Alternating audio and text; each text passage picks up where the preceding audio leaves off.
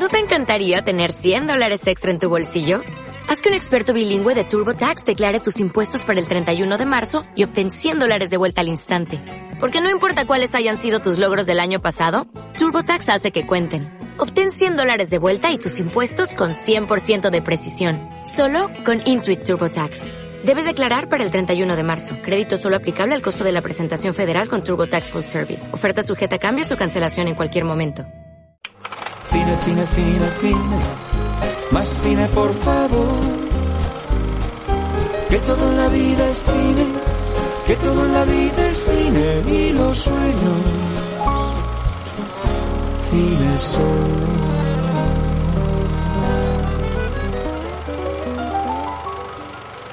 Bueno, creo que estamos ya en directo. Estamos aquí eh, un grupo de nuevos contertulios, un pedazo de equipo que tenemos aquí montado. Bueno, pues eh, yo soy Fran, me ha tocado hoy hacer de, showrunner, así que porque nos falta una de las piezas de nuestro equipo, que es Ramón Orts. Desde aquí un saludo te damos y, y nada, nos veremos próximamente. Pues nada, hoy estamos aquí porque vamos a hablar de eh, un peliculón, por lo menos para mí. Vamos a ver qué, qué opinan los demás. Eh, Cisne Negro, la película de eh, Darren Aronofsky eh, de 2010 eh, sobre el ballet, sobre, bueno, un thriller psicológico que, que ahora comentaremos en profundidad, lo vamos a analizar a tope, todo lo que se puede sacar de este tipo, porque es un director muy, muy especial. Eh, entonces, nada, eh, para hablar de esta peli tenemos aquí a, vamos a empezar por mi, por mi lado, tenemos a Cristian. Buenas. ¿Qué tal? ¿Qué? ¿Doy mi opinión ya o solo me presento? No, solo te presento. Ahora, ahora hablas, que parece que tienes prisa. Luis. Hola. ¿Qué tal? Adriana Hola. y a Nieves. Buenas. Bueno, por fin estamos todos juntos aquí. Espero que hayáis visto el vídeo en el canal de ellas dos hablando de la filmografía de eh, James McAvoy, ¿eh? Pasaros Mm. porque está muy chulo. Si os gusta el actor sobre todo, lo vais a pasar bien. Nos lo pasamos bien grabándolo. ¿Verdad? importante. Pues nada. Bueno, pues eh, nada, vamos a... eh, os voy a hacer una introducción primero a la, a la película para que la gente sepa un poquito de, de qué, de qué película estamos hablando. Esta película es de, pues como he dicho, es de Darren Aronofsky, un tipo que eh, tiene un cine muy personal, tiene un cine que a mucha gente le da un poquito de cosa a sus películas, porque no son eh, tramas muy, muy alegres, quizás. Son bastante extrañas. Un ¿no? poco extrañas, creepy, Sí, sí, un poco, sí, no sé, inquietantes. Psicológico, terror psicológico es lo que hace dar. Entonces, en este salvo- caso, salvo quizá la de Noé, el resto son todas así un Sí. poco... mira, ves, de esa no creo que vayamos a hablar mucho. Eh, nada, en este caso, la historia que nos cuenta eh, es de la historia de una bailarina que se, que se llama Nina, eh, que trabaja para el ballet de Nueva York y se encuentra en un comienzo de temporada, ¿vale? De, la nueva temporada y eh, como eh, la nueva bailarina que va a hacer de el- el- eh, la obra del, del baile de los cisnes, ¿no? Se va a retirar, que es el personaje de Winona Ryder, pues el, el nuevo director de la obra tiene que encontrar a una nueva reina cisne, que es la protagonista de, esa obra, para encarnar al, personaje. Un, un, trabajo muy complicado para una bailarina, ¿vale? De mucha presión, de mucho trabajo, y eh, hay una selección de, de chicas, todas muy jóvenes, que todas quieren triunfar, y tenemos el personaje de Natalie Portman, que es eh, Nina, que es la protagonista, que es, en teoría, de las mejores bailarinas que hay ahí y que podría encarnar a ese personaje. Y a partir de aquí se comienza una trama donde vamos a conocer eh, la historia de esta chica, ¿vale? La historia de esta chica intentando ser la reina cisne en, en esta película y en esta, en esta obra. Entonces, eh, nada, mira, vamos a hacer una un pequeña ronda de, de opiniones sobre la peli, a ver qué os parece eh, a cada uno y ya nos metemos en, en miga con ella. Eh, bueno, voy a seguir el, el orden de las pantallitas, así que, eh, Chris, te toca, a ver, ¿qué te parece Cisne Negro cuando lo has visto? Eh, cuando, sí, cuando la he vuelto a ver, pues la verdad que no la he visto mucho. Creo que vosotros la habéis visto más que yo. Se la he visto tres veces, creo, solamente. Y es una película que me cuesta mucho disfrutarla. Eh, porque todo el mundo, tú mismo, Fran, me dice muchas veces, es que Requiem, cuando la veo, me da un mal rollo Requiem que yo, a mí me da peor rollo Cisne Negro y me da más cosas Cisne Negro. Es, se pasa volando la película, tiene un ritmazo y un montaje increíble y un trabajo de dirección apabullante de Aronofsky, pero es una historia tan tiene toques orgánicos, no es que sea Cronenberg, pero tiene un toque orgánico que a veces te da un repelús que la historia no consigo llegar a disfrutarla. Hasta la parte final, los últimos 20 minutos, que son apoteósicos, pero me cuesta entrar en, en la historia y disfrutarla. Dicho eso, es un peliculón dentro de lo que es el cine de Aronofsky, que para mí tiene un patrón bastante claro en sus películas, y es que retrata, retrata obsesiones. Retrata obsesiones y es lo que mejor se le da, meterse en la cabeza de alguien que tiene una obsesión y, y a ver qué se encuentra dentro. Para mí es un peliculón que todo el mundo debería ver, pero personalmente, de su filmografía, es la película que viéndola más sufro con ella. Vale. Eh, Luis, ¿qué tal? Pues a mí también me parece una gran película. Yo creo que es la tercera que la veo. Esta es la primera vez que la veo en versión original. La primera vez que no la pude ver en el cine porque nadie quiso acompañarme. Y eso yo creo que pues, como todas las de este director, salvo Noé, como hemos hablado, pues eso, pues muy crudas, con mucho drama, drama personal, drama interior. Y bueno, quizá yo creo que a lo mejor el tema del ballet a mucha gente le tiró para atrás, pero realmente yo creo que aquí es un poco secundario. O sea, realmente no es algo así importante en la trama como tal. Simplemente es como el, el envoltorio, por decirlo de una manera. Vale. Eh, pues Adriana, ¿qué tal? La peli. Bien, bien. Eh, bueno, yo, yo me acuerdo, no me acuerdo cuando la vi por primera vez. Yo creo que no la vi en cines porque pues entre, se estrenó por 2010 o así, ¿no? Yo creo que la vi ya un poquito más tarde. No mucho más, pero creo que no recuerdo verla en el cine. Pero sí que recuerdo que después cuando la vi por primera vez en casa fue de aquellas películas que dije, wow. O sea, me quedé como, mm, como aquello pensando y diciendo, wow, que, que acabo de ver, ¿no? Y, y es de esas películas que he revisitado mmm, asiduamente porque me gusta mucho, o sea, yo sí que la disfruto y sí que me gusta mucho tanto cómo está hecha, como cómo está actuada, cómo está contado todo, cómo está rodado, se me parece mmm, buenísima en todos esos aspectos. Y, y, es que siempre que la revisito encuentro cosas nuevas, encuentro encuentro matices nuevos y me gusta un montón. Además creo que, que Natalie está que se sale en, en, todo lo que, en todas las escenas que tiene, que son prácticamente toda la película, el 95% de la película es ella. Eh, y, y, básicamente a mí es una película que siempre me ha gustado muchísimo y que, que no sé, que evidentemente es perturbadora, ¿eh? que siempre la ves y dices, uff, siempre te da un poquito de repelús, tal. Pero después yo al final siempre, siempre la acabo disfrutando muchísimo. Es que si no te da repelús, no es Aronofsky. algo estaría haciendo mal. Algo no haría bien, algo no haría bien. Exacto. Bueno, ¿y Nieves qué? ¿Qué tal? Yo sí la, la disfruto. Esta es la tercera vez que la veo. Las dos primeras veces que la vi las vi bastante seguidas, porque creo que fue de un día para otro. Primero la vi con un grupo de amigos, luego la vi con, mi, la vi, la vi con mis padres. Y la verdad es que por aquel entonces me dio un poco de miedo eh, ahora cuando la he visto ahora, estaba un poco reticente a verla, aunque es una peli que me gusta mucho y que la recordaba así, que me gustaba mucho, pero tardé en, decidir a ponérmela porque, bueno, recordaba algunas escenas que me daban bastante miedo, las escenas de en las que se desdobla, por, así decirlo, el personaje de, de Natalie Portman. Esas escenas a mí me parecen muy creepy, pero sí que he disfrutado mucho del, del revisionado, la verdad me ha gustado un montón, casi como la primera vez que la vi. Pues nada, yo creo que, vamos, creo, a ver, mucho debate creo que no va a haber en, en cuanto si es buena o no la película, pero bueno. Eh, creo que todos estamos de acuerdo en que es muy buena. El problema cuando se hace una muy buena película, pues eh, es lo que tiene, o sea, pode, quizá le podemos achacar algunas cositas, pero eh, igual todas van con el tema de si puedes soportar lo que te ofrece, porque es lo que pasa un poco en el cine de Aronofsky, es ¿puedes soportar lo que te ofrece Aronofsky? si lo puedes soportar, bueno, si si, llega a gustar... si puedes soportar madre, puedes soportar lo que sea. Ostras, es que madre, ya hay, vamos a unos puntos muy jodidos, ¿eh? O sea, es, ¿ves? Ahí sí que ya tuve un punto de decir, hostia, esto ya a mí parece que se está pasando, pero bueno. Yo eh, a verla. Claro, a mí personalmente, madre, también me costó bastante más de lo que me cuesta Cisne Negro. O sea, Cisne Negro llega a un punto en el que ya, bueno, como ya sé todo lo que, ¿me? O sea, que lo he visto tantas veces que ya sé todo lo que viene, pues ese, ya no, ya no me da tanta cosita. Pero Exacto. madre, como, uf, uf, uf.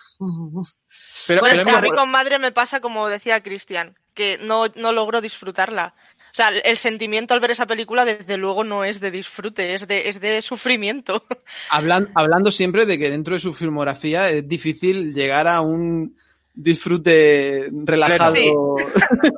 total. se bueno. puede admirar la obra, se puede decir qué peliculón te has marcado, pero, pero disfrutar de decir, Dios mío, es que es, es una maravilla ver esta película, es no. no Ahí es tienes cualquiera. Te, te pone, te, pone, te pone la fuente de la vida en un día malo y ¿qué? y te tiras por la ventana. es que tú fíjate, No, o sea, no hay más. Es, es que tú fíjate, mira, eh, normalmente cuando te gusta mucho un director ves mucho sus películas. Es algo que suele ser normal. El problema con Aronofsky es que puede que veas la película y no vuelvas a verla en mucho tiempo por, por esa razón. Es decir, para mí eh, su obra absoluta es Requiem por un sueño. Para mí. Eh, Opino igual. que es su, me- su mejor película y la vi una vez y tardé. Y fíjate si me encantó la película, pero no fui capaz de volver a verla hasta por lo menos hace un par de años. Porque me dejó tan marcado la primera vez que la vi y tan hecho polvo. Esas escenas eh, que, que monta él tan rápidas con, eh, con la droga, con el agua, con, con el. ¿No? Con el todas, esas escenas, todas, esas, todas esas escenas que hace rápidas, que te ponen de, de súper nervioso y súper agobiado. A mí, yo acabé la película agobiadísimo. Pero eso, eso es lo que quiere transmitirte este hombre. Pero que se te quitaron las ganas de drogarte. Sí, sí, sí, desde luego. Viendo los brazos eh, tan bonitos que se les quedaban los protagonistas en aquella película, negros, negros, que yo creo que en Cisne Negro vamos a, vemos también un poquito de, de todo eso, es decir, el asco, ¿no? De, de ver esas escenas desagradables de, de- del cuerpo, utiliza mucho el cuerpo, las heridas, eh, las ¿no? uñas. Sí, Que- eh, ¿No, ¿No os parece que tiene un poco de obsesión con las uñas? Es como, Sí. no sé. Podría tiene ser. obsesión, tiene obsesión con, con las heridas, especialmente, da igual donde sea. Sí. Pero No, me refiero, en esta película en concreto, me da la sensación de que tiene un enfoque muy centralizado en, en uñas y en, y en los pies. O sea, tiene muchas escenas que es solo enfocando pies y enfocando las uñas. La escena esta de cuando le corta las uñas la madre. No sé, es, es todo muy mm, angustioso. Sí, sí, sí. Bueno, yo, yo recuerdo mm, que la primera vez que la vi, eh, para mí, la, ahora después si queréis vamos cronológicamente, pero justo cuando hablabas de las uñas y tal, yo recuerdo que para mí mm, de lo más desagradable es cuando se tira la, la pielecita de la, de la uña. O sea, yo recuerdo de ver esto y decir, madre mía, y ahora pues bueno, ya lo soporto, ¿eh? pero es que es de esas cosas que cuando me pasan a mí y ya pienso que me estoy arrancando el dedo entero, y claro, ese te- él te lo pone tan gráfico que dices, madre mía, chico. Y, y yo me acuerdo que con esa, esa sí que la pasé un poquito mal, con esa escena de decir, uff. O sea, que a Pues- lo mejor un poquito de obsesión que tiene con uñas. Pues te voy a decir una cosa. eh, yo la habré visto la película como siete, ocho veces y, y la volví a ver este fin de semana y, y realmente me volvió a dar mucho asco. Sea, no se me una acaba de... No se me acaba de quitar. No se me acaba de quitar eso, ¿no? No, pero además es una película que tiene un revisionado totalmente eh, aprovechable, porque lo puedes aprovechar para mil cosas. Yo ayer me estaba dando cuenta de mil cosas que la primera vez, como decía antes Adriana, creo, eh, estás a ver qué pasa, a ver qué pasa, la trama. Cuando ya, cuando ya conoces la trama, te puedes disfrutar, te puedes pasar el tiempo mirando los espejos, mirando la ropa, de qué, de qué color va cada personaje, en qué momento de la película cada uno cambia de color de ropa, en qué momento de la película vas viendo los diferentes estados de- del personaje de Nina. Pero, ¿por qué? Porque ya conoces la trama. Entiendo que la primera vez que la ves, el, el cerebro no te da para tanto. El resto de las cosas quedan como en el subtexto, pero no eres capaz de procesarlo todo en un, en un único visionado. Es sí, que es te- que totalmente. te queda, te queda, so- son muchas capas la que tiene la película, nunca mejor dicho por el tema de, de, de- bueno, del, del cisne, de todo eso, ¿no? Hay que Pero- decir que tam- tampoco es tan críptica como parece la primera vez que la ves. O sea, cuando la ves dos o tres veces, mm, lo sabes todo al dedillo, pero todo. Tampoco es, eh, no sé, tampoco es carretera perdida, tampoco es una película de Lynch. No, pero ver, o sea, lo que es la historia en sí, la historia no tiene más de lo que hay, quiero decir, la historia es sencilla. El problema es cómo él retrata la historia, ¿me entiendes? Y, y las dimensiones que le da a los personajes y el cómo, cómo, re- o sea, bueno, cómo lo retrata, básicamente. La, la historia no tiene más. Es una bailarina que quiere llegar a, a- a su, a su sueño y de, de interpretar a tal personaje. Tampoco, el problema es cómo pone toda esa evolución en manos de, de, de, estos personajes que van cambiando y se van transformando y tal. Pero la historia no es difícil de seguir. Entonces, una vez ya sabes la historia, pues es eso, te puedes centrar pues en la evolución de una, en la evolución de la otra, en tal, en cómo está filmada, eh, que es, es, lo chulo de esta película. Que siempre que la ves dices, ah, esto se me había escapado, ¿ves? Yo creo al que. Final, eh, al final es un ejercicio de estilo, igual que la Requiem. De estilo. Claro. Sí, sí. Eh, podemos presentar un poquito los personajes, ¿vale? Para entrar en, en, en lo que es la trama ya más, eh, más en, en, desarrollo. Eh, porque tenemos hay personajes secundarios muy fuertes en esta película, no es solo ella. Es verdad que ella lleva el punch de, de la historia, pero hay personajes secundarios muy buenos. la madre. Sí, tenemos a la. Primero, vive con su madre, hay que decirlo. Ella es una chica para ver un poquito la, personalidad que tiene ella, ¿no? Es una chica eh, que se ve que está eh, muy amparada por la madre, la madre es muy protectora, siempre está detrás de ella, siempre quiere cuidarla. Es una madre que, fue ex bailarina también, entonces se puede eh, un poquito ver reflejada en ella, sabe lo que está ella pasando, ¿no? La hija, por el, por el tema de la presión de, conseguir el papel y todo esto. Además hay una, hay algo que no, nos, no hemos visto, pero hay, sabemos, por lo que nos va contando de la madre y la hija, que ya, ha, que la hija ya, eh, Nina, que es la protagonista, ya ha pasado, tiene problemas, ¿vale? Anteriormente. Es decir, eh, ella se, se, las escenas estas de las uñas que decíais, eh, se rasca mucho porque tiene ciertos, eh, tiene eso, ciertas, una cierta obsesión por, un, una, un, no sé si una, llega a una depresión o, o, sí. o, qué puede ser lo que yo, tiene. Yo creo, Frank, que si vas a empezar a hablar de la madre, había que establecer que eh, Cine Negro tiene, digamos, dos, dos capas principales. Una es la que va de que se quiere convertir en bailarina principal y la otra es la transformación de niña a mujer, que es súper obvia en la película. Por eso sí. la sobreprotección de la madre la convierte como en el personaje de niña y poco a poco durante la película se convertirá en mujer. Es una, es una chica que no está muy segura de sí misma, ¿no? Que tiene eh, no, no, confía en ella misma, en sus posibilidades, y eso se ve eh, muy bien reflejado en, en, la relación que tiene con el director de la obra, con Vincent Cassel, que, que es el, el, el actor, eh, bueno. actor francés, eh, que estuvo casado, ¿no? Con, con Mónica Bellucci, ahora ya creo que no, me parece. ¿No? Eh, yo creo que no, yo creo que lo dejaron, me parece. No estoy seguro, pero bueno, creo que. Pero bueno, es que sé que en el Festival de Venecia aparecieron juntos, pero a lo mejor es porque en una reposición de una película suya, pero la, bueno. la, me ha pillado un poco por sorpresa, mira, vaya. Sí, no sé, yo porque lo, lo escuché por ahí que, que, no había problemas o algo, no sé. Pero yo creo que no están juntos, me parece. Pero bueno, podéis investigarlo si queréis. eh, nada, pues eh, eh, la relación que tiene Nina con, con el director de, de la obra, eh, porque este tío es un tío que pide, pide mucho, exige mucho, es el típico, me recuerda un poco, no llegando a los extremos de White Plus, del, del, tío, del tío de White Plus, del profesor de, de música, pero, pero está ahí en, en, es un profesor muy exigente. Con lo cual, el tío lo que quiere es una bailarina que, que cumpla, porque eh, lógicamente es una, una obra muy importante, necesitan dinero, necesitan que eso funcione y necesitan ese cambio y esa bailarina joven que le dé a la obra pues un nuevos eh, más frescura digamos no entonces la relación que tiene ellos dos es muy curiosa porque él es un tipo que que es al revés es muy seguro de sí mismo eh, se juega mucho con la sexualidad no en el tema del baile de ser director alumna se juega ahí un poquito con, con ese tema de la sexualidad.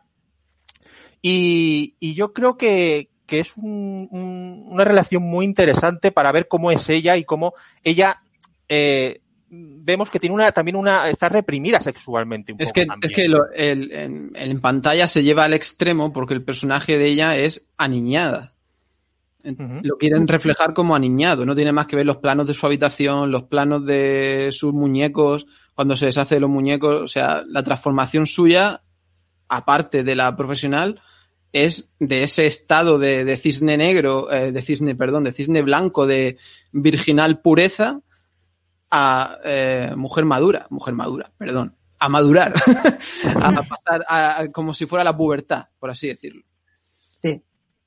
Sí, porque lo del cisne negro y, y el cisne blanco es un poco una metáfora, ¿no? Al final de, de la transformación de ella, ¿no? El cisne, no, el, todo esto es una fábula, metáfora como Aronofsky hace siempre. Es como pelar la cebolla y las capas.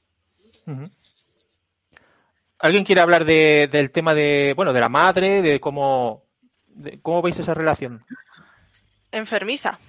Sí, ¿no? Opresiva, opresiva, controladora. Ahí tienen los planos cuando la madre sale de la oscuridad que dice, madre de Dios. Es verdad que es un poco explícito porque la madre siempre va de negro. Eh, yo digo, yo y ahí ella me reía, digo, ¿de verdad no tienes una camisa blanca, unos pantalones blancos, algo blanco? Cuando ves la película tres o cuatro veces, un, como un poco ya diciendo, vale, vale, tampoco me lo subrayes tanto, pero, pero bueno, entiendo que en Aronofsky todo tiene un doble, triple significado. Bueno, se tampoco no dice nada, pero a lo mejor la madre realmente su sueño era ese, el de ser bailarina, y a lo mejor no lo consigue, Claro, claro. y eso es lo que hace en su hija. Sí, sí, sí. Es Sí, una- está claro. Una proyección total de, de lo que ella quiso ser. Bueno, es que este, este es el, el prototipo de madre que, que proyecta sus sueños frustrados en, en la hija y que la empuja a, a ser lo que ella pues no pudo ser o, o, o fue, pero ya, ¿me entendéis? Que este es ese tipo de personajes que, que proyecta eh, sus sueños en, en otra persona y se vuelve súper tóxico. Es al final el- el- la cosa de hacerse mayor y no haber conseguido tu sueño, ya sabes que nunca lo, va- más lo vas a conseguir, porque ya sabemos Y que más el, en eh, esa. Perdón, y más en esa. En esa carrera de bailarina, que o lo haces a los 18 o has acabado. Mm. Además es muy curioso porque al final vemos un poco cómo se encuentra eh, en esa en esa casa que está un poquito ese apartamento que está un poquito no sé lo veis un poco viejo no un poco Mm, deprimente de o sea, estar al lado. sí es deprimente la, la, la, eh, todo lo que tiene incluso la decoración de la madre los cuadros que pinta la madre que son retratos como muy depresivos Eh, eh, esa, esa mujer está claro que pasa una depresión además hay una escena que que pasa en la película que es cuando ella está llega a casa y se encuentra a la madre llorando en la habitación ella sola pintando. Entonces tú ves que allí hay un, un problema eh, psicológico ¿no? que, que, que arrastra a la madre y que al final eh, vivir en ese entorno al final también te tiene que af- acabar afectando a ti de alguna manera. Claro. ¿no? También la absoluta falta de intimidad que tiene, lo cual quiere decir que el trato es como de niño, siendo adulta. Que tiene, tiene que incluso cerrar la puerta con un palo para, Con un palo. para porque fíjate la intimidad que tiene, es que no, es que no tiene ni la puerta cerrada, ni la madre le permite cerrar la puerta de la, de la habitación. Entonces, Sí, sí, imagínate, Como si fuera una niña pequeña que, que Sí. tuviera que tener, la tuviera que estar controlando y que es una mujer ya mayor. Mm, O sea, mayor. Es, un- es una adulta que ya puede Adulta, tomar adulta. decisiones y Sí, puede se tener. se supone- tendrá veintipocos, ¿no? Entiendo yo. Sí, más o menos, sí, sí, sí. Ujú.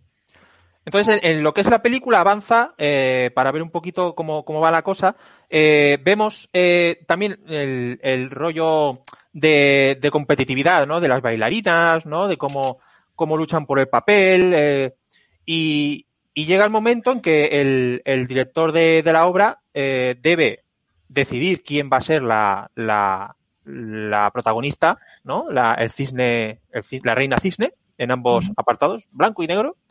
Y eh, ¿cómo lo decide? Pues hay una escena muy interesante entre ellos dos en, en su- en la habitación del director.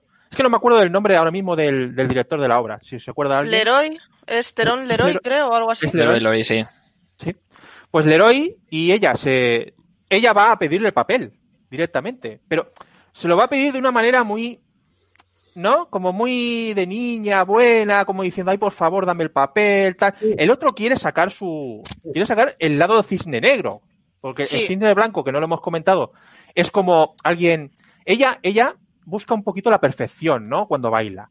Entonces, el cisne, el cine, el cine blanco es el, es un personaje que ella lo retrata muy bien y lo hace perfecto. De hecho, ella por el cine blanco no habría ningún problema, el papel sería suyo.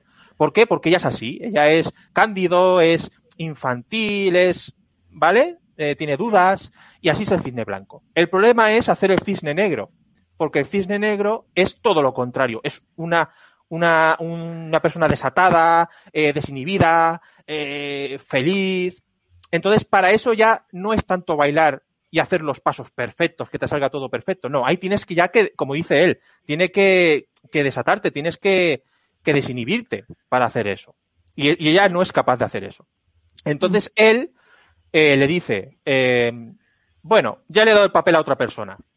Y ella se va como resignada y tal, le cierra la puerta a él y le dice, ya está, así te, te conformas. Y le pega, eso- hablamos de la sexualidad entre ellos dos, le pega el morreo en, en la boca y la otra le muerde. ¿sabes? O sea, es el, ese, ese chic ahí, ese clic de ella eh, mordiéndole y él se sorprende que le, que le mordiera. Entonces, así consigue el, el, el papel, porque ve que tiene algo ahí eh, metido, ¿no? Algo oculto que puede hacer que haga ese papel. Mm. ¿Cómo, cómo veis eso, ese, ese momento? Yo creo que está claro que es lo que tú dices. El héroe le quiere sacar por todos los medios algo pasional, algo que le nazca de dentro a ella. Y yo creo que la única manera que se le ocurre es provocándola. Y aún así no lo consigue del todo, porque si os fijáis, aunque ella le muerde y es un, un impulso, casi el primero que tiene con él, yo creo, eh, luego se amilana enseguida y le pide perdón y, y tal. No sé, es como que está muy tan escondida dentro de sí que aunque salga, vaya saliendo poco a poco, se, se retrae a sí misma todo, continuamente en toda la película. Mm. Es que realmente, como decía Adriana, el bueno, hay que decir que se llevó el Oscar Natalie Portman por el, Sí. por el papel. Y El es Oscar, que, el Globo de Oro y varios premios más. es que No me realmente extraña tampoco, pero... es increíble. O sea, el papel que hace. Hmm. Porque es que tiene que hacer las dos versiones de una persona. ¿No? Y además con un problema psicológico. Además, ¿os habéis dado cuenta también, ah, con esto que os digo de que se retrae a sí misma todo el rato? Se arrepiente de, eh, en, todos los, en todas las escenas en las que sale teniendo impulsos, por ejemplo, cuando, eh, cuando ya está representando la obra, que tiene a su, a su actriz como de, por si acaso, ¿no? Ah. Eh, a Mila Kunis. Y la, y la mata. Y se arrepiente de eso porque cuando vuelve al camerino a volver a vestirse de cisne blanco, eh, se la ve súper arrepentida, aunque lo ha abordado, ha abordado el papel de cisne negro y ella lo sabe. Vuelve al, al camerino arrepentida de, de haber tenido, yo creo, vamos, yo lo interpreté así, de haber tenido el arrojo de, de ser el cisne negro. No sé cómo lo veis. Sí, bueno, yo, yo, bueno, claro, es que al final yo creo que es también lo que, lo que más te descoloca, ¿no? Un poco del, o sea, ya del final dices, bueno, que ha llegado hasta puntos insospechados para llegar a este papel. Y yo recuerdo, sobre todo la primera vez que la vi, porque es la que más te impacta, el momento cuando, bueno, cuando se carga a la compañera, que yo pensaba, madre mía, esto ya es el punto, o sea, esto ya es punto de no, de no retorno. Es como un punto ya de inflexión súper fuerte en el personaje, decir, ya, si ya ha hecho esto, que es como lo peor que a lo que se puede, yo creo que se puede enfrentar una- un ser humano, ya está, a partir de aquí ya te ha dicho, o sea, ha dejado clarísimo quién es, cómo es y, y que todo Ya que está dispuesta. para, para conseguir lo que ella quiere, ¿no? Entonces creo que es, es como un, un mensaje súper fuerte el que te lanza ahí en ese momento el personaje. El, el personaje de Mila Kunis es súper importante para la, para la película porque eh, si alter ella. Sí, eh, si bien ella eh, encarna muy bien el cisne blanco eh, y no es capaz de hacer el cisne negro, sin embargo aparece una chica, una bailarina nueva eh, en, el- en- en la obra, allí en el, en, el, en el este, ¿no? En la, en el grupo, eh, donde vemos que es totalmente diferente a ella, ¿no? Es, es una Sí. chica súper alocada, eh, desinhibida, ¿no? Que ve la vida de una forma más liberal porque no tiene la- eh, eh, las cuerdas esas que tiene, que tiene Nina con la madre ni nada de eso. Es, tiene una vida completamente diferente, un poquito más, más, eh, más libre, ¿no? Entonces, eh, yo lo que veo ahí es que realmente este personaje es súper importante para ese desarrollo y, de, y, y ese, ese pensamiento de ella de querer cambiar y, y querer ser eh, el cisne negro y ser otra, otra chica más, más, más liberada, porque ella ve que la otra chica no tiene problemas para bailar, incluso tenemos esa escena cuando ella le ha dado el papel a ella, donde ve eh, ella como está bailando eh, abajo con, con, el, con el chico este, ¿no? Del, del, del baile, eh, del ballet, eh, que está bailando con él, está y se le ve sonreír, pasárselo bien, incluso se toca con el chico, algo que ella no es capaz de hacer, ¿no? Siempre le, da, le da como pudor tocar, ¿no? Y eso que está bailando. Entonces, eh, yo creo que es un personaje que ahora hablaremos de, de toda esa, esa parte de sexo que tienen y, y de la y del puff, ¿vale? Del cuando están en la fiesta esta con los chicos. Eh, ¿Qué os parece toda esa parte? Sí, pero yo creo que aparte lo que hace el director es que te deja bien claro con la cámara, tampoco tienes que pensarlo tú, con la cámara te deja muy claro que es todo lo que todo lo que anhela Nina, porque cada vez que ve que tiene, digamos, una visión de Lily, siempre termina con una con un frame de vuelta a, Nina. Y es como decir, proyecto en mi otro yo lo que quiero ser y qué quiero ser. Quiero ser ella, quiero ser Lily. O sea, que es una cosa que te va dejando toda la película. Es verdad que tienes que adornarlo un poco porque es una película, no es un documental. Tienes que ir adornarlo, intentar que el espectador no lo vea todo claro, dar giros, tal. Yo me acuerdo en su época cuando salí del- cuando la gente salía del cine y lo primero que se le ocurría a la gente decir era, pero si Lily no existe, si esto es como el sexto sentido. Digo, ¿qué, película has visto? Cuidado, cuidado.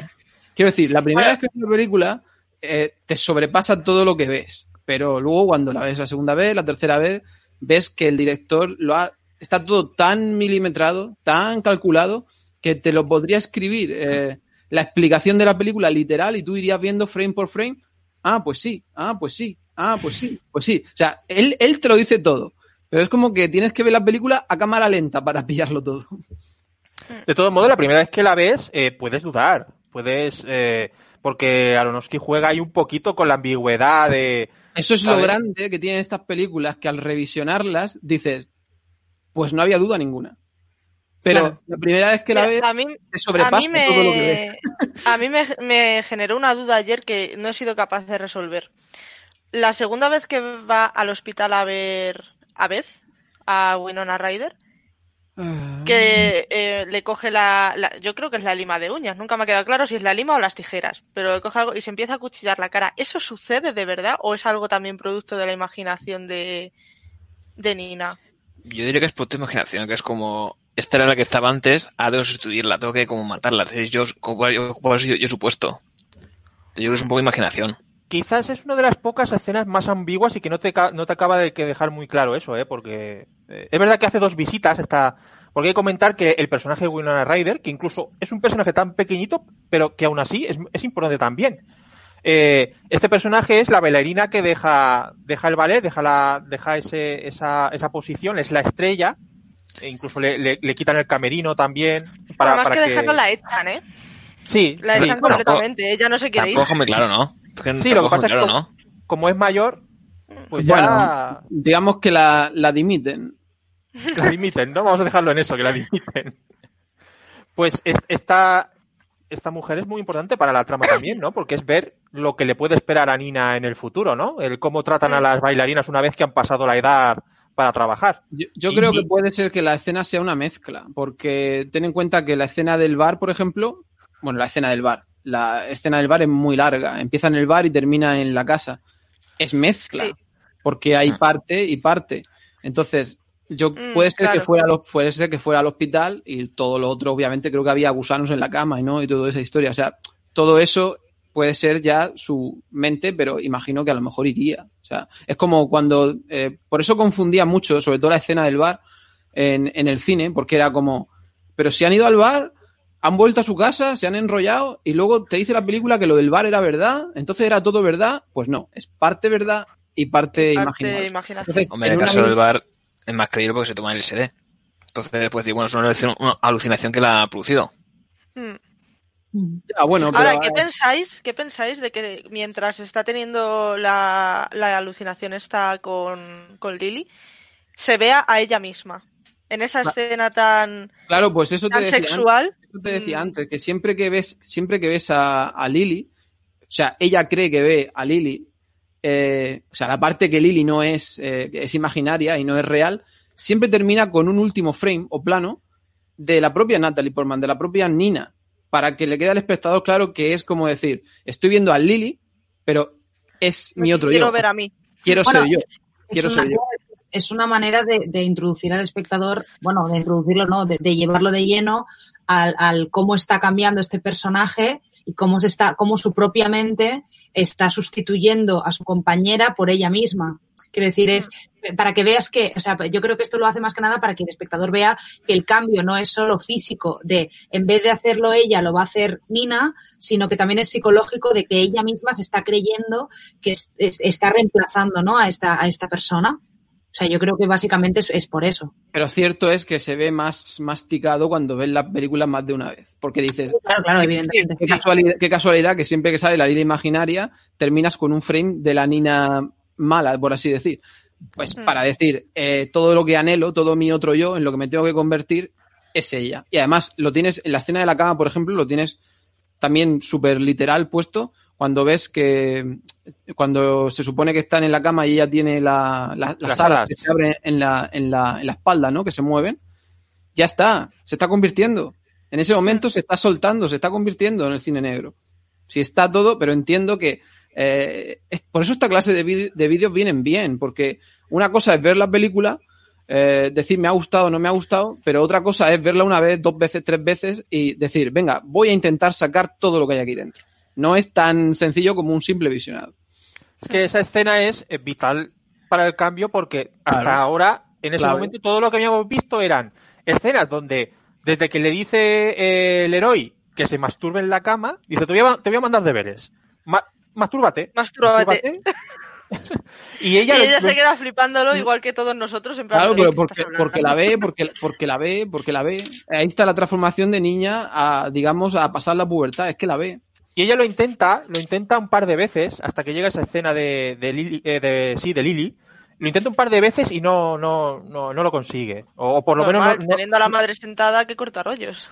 Ni- pero también en la bañera, esa escena de la bañera donde eh, está eh, en, en el agua bañándose y, y de repente Y se se, mete debajo del misma. agua se ve- y caen unas gotas de sangre y se ve ella misma, tal, tal. Una escena también muy, muy jodida. De nuevo con las uñas. Exacto. Una vuelta con las uñas. Y es que ahí es donde sí consigue masturbarse. Ya, pero claro, porque está pensando que lo está haciendo con, con alguien que, que la está forzando a, a disfrutar, ¿no? Entonces, y bueno, ya por las drogas, el LSD, y ya un poco por, porque ella no está bien de, de, de lo suyo, digamos. De la. Eh, sí, no está bien. Eh, porque además es que eh, hay que hablar del juego de los espejos, ¿vale? Porque esta, esta película, claro, el ballet utiliza mucho los espejos, ¿no? Para el tema de, de la profesión. Entonces, eso eh, Aronofsky lo utiliza en su, en su, eh, en su beneficio para mostrar esas dos, esas dos caras que tiene en la cabeza Nina, ¿no? Eh, esa, ese alter ego malvado que tiene en, en, su, en su mente. En este caso le viene a huevo, porque el tema del que hace la película está lleno de espejos. Claro, y los utiliza. En este caso. Porque Utiliza un la- poco el uni- el uni- vamos a intentar decir dónde no hay espejo. Porque hay espejo en todos sitios, menos. todo, todo. Porque En- hasta en, el, en- en el tren tiene la En ventana. el metro, es verdad. Sí, en En- el metro en tiene el la pub. ventana. En el aseo del pub también. También. En- Es en que hay por todo. sitio. Claro, en los camerinos, en, en todos sitios. Entonces, esas escenas donde eh, se ve reflejada ella, que, que se mueve el, el- el reflejo a- al contrario que ella, ¿no? Que no hace los mismos movimientos y la mira con cara de, uh, de, de- de asesina prácticamente, ¿no? Eh, ahí es donde se ve un poco el rollo Gollum, ¿no? Un poco de que tiene ahí, ¿no? Ese rollo Sí. de "Eh, yo soy malvado, pero yo no, ¿no? Hay un poco el, el Es rollo que, que- tiene. Es que ella lo necesita. Entonces, claro, eh, por eso decía al principio la obsesión. Es que la obsesión es lo que lo guía todo. Porque ella sabe, porque ella no contesta, porque la gente le, le fuerza, el, el director le fuerza, y sácalo, y sácalo, y sácalo, y ella no contesta. Ella no contesta, ni ella se enfada, ella solamente traga, traga, traga. Y eso es lo que hace que psicológicamente tenga cada vez, digamos, la, la pelota más gorda. Pues nada, entonces tenemos esa parte del pub donde, bueno, vemos eso, el- esa, esa eh, fiesta que tienen con los chicos, ella se quiere volver. ¿Cómo la llama constantemente la madre por el, por el móvil? Constantemente. Es que es, es horrible, de, de verdad. O sea, También, también hay que decir que al día siguiente tenía, tenía cosas que hacer. también. Sí, sí. No te- Que no la era- no madre que la madre cuando vuelve y tal bueno ahí en la escena esa te puedes dar un poquito cuenta lo que lo que puede ser real y lo que no no cuando vuelve ella a casa de la de la fiesta Sí. y claro tú, tú vas a pensar oye cómo puede cómo va a dejar la madre que se meta con la con la chica esta allí sabes además se ve claramente el, igual los que ya hemos visto más cine quizás lo vemos más claro pero eh, cómo solo se dirige a ella es decir la- de la otra no dice nada ¿vale? Ni dice, ¿y esta qué hace aquí? Eh, tal, nada. Simplemente se dirige a ella y, y ahí es donde puedes deducir que la otra chica en realidad no está ahí. Pero es verdad que entiendo que esa escena rompa un poco la lo que es el sentir general del público general, porque claro, la parte del bar es real, entonces ya la gente lo que a veces lo quiere todo muy sencillo. O, o, o, o Lily existe o Lily no existe o no todo. No, a no ver, yo creo que, que Lily existe, existe está clarísimo, porque eh, la ve Oh, yo, gente. yo he leído sea, de todo, ¿eh? Has leído tú pocas teorías, yo he leído de todo. Yo he leído.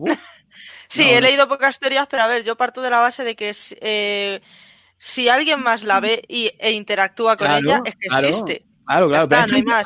No es, por ejemplo, como en el sexto sentido. Claro, En el sexto sentido, eh, tú puedes decir que en toda la película todo el mundo está viendo a Bruce Willis, pero en realidad no. O sea, en realidad es, es una fantasía que te crea el director. No, no la está viendo nadie nada más que el niño. La madre del niño, no- bueno, si ya vemos al final de la, de la película todas las escenas estas que ponen de cuando está con la madre del niño o cuando está con la exmujer o con la exnovia, no me acuerdo.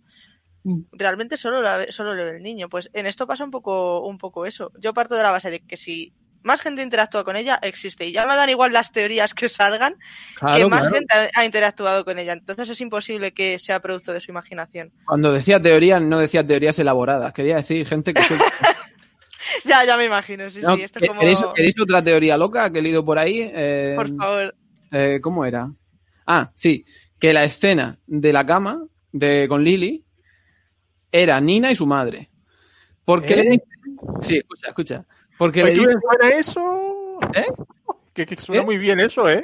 Sí, porque le dice, en un momento dado le dice eh, la Lily imaginaria, eh, mi dulce, mi dulce niña o mi dulce pequeña o no sé qué, Mi que es una niña. que, que le dice la madre.